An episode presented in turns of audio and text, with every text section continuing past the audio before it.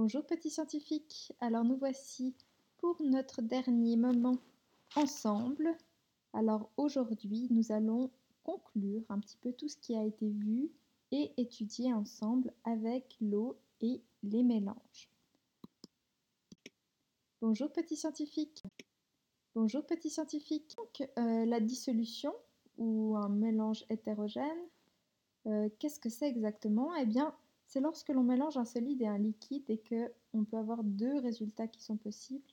Donc là, on voit bien sur le chemin à gauche qu'il y a l'eau en tant que solvant et qu'on peut soit option A, mettre du sable, qui est donc ici le soluté, et que lorsque l'on mélange cette eau au sable, eh bien le sable reste visible. On dit alors que l'on obtient un mélange dit hétérogène.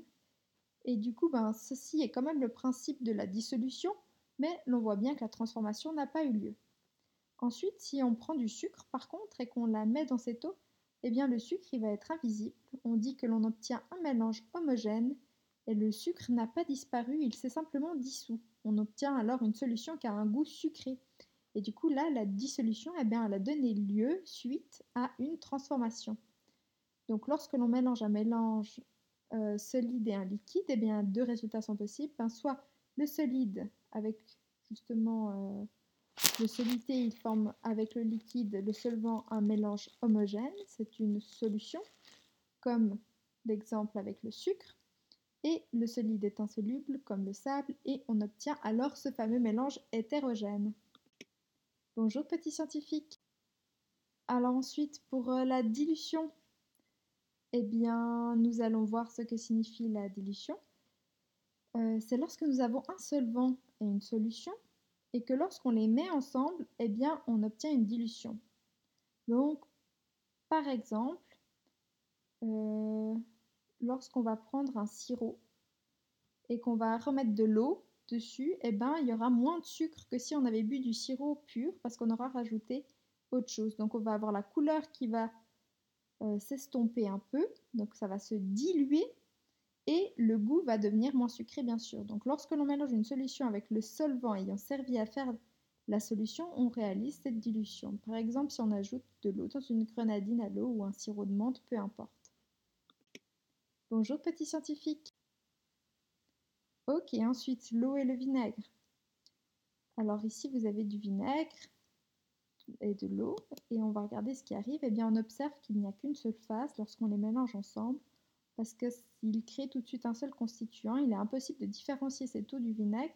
Dans le tube à essai ici, on l'observe bien, euh, lorsqu'on observe un seul constituant, eh ben, le mélange il est dit homogène et les deux liquides sont miscibles. Bonjour petits scientifiques. Alors on continue avec l'huile et le vinaigre.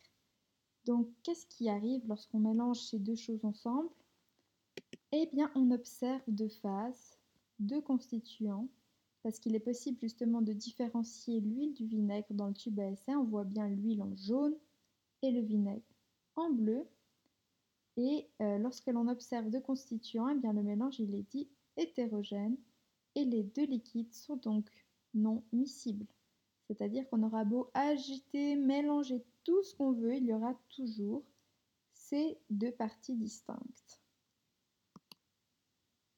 C'est le cas, par exemple, d'une vinaigrette à salade.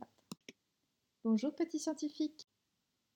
Donc, si on continue avec l'huile et le vinaigre, eh bien, l'huile et le vinaigre ils forment une émulsion après agitation et après quelques minutes, les deux phases se reforment. Donc, c'est effectivement ce que je viens de dire, c'est qu'on aura beau mélanger tout ce qu'on veut, eh bien, lors de l'agitation, ils vont peut-être plus euh, se retrouver dans la même dans le même espace, c'est-à-dire qu'on verra du vinaigre en haut et de l'huile en bas, mais euh, dès qu'on va arrêter de l'agiter, en fait, l'huile va remonter à la surface et le vinaigre va rester en dessous.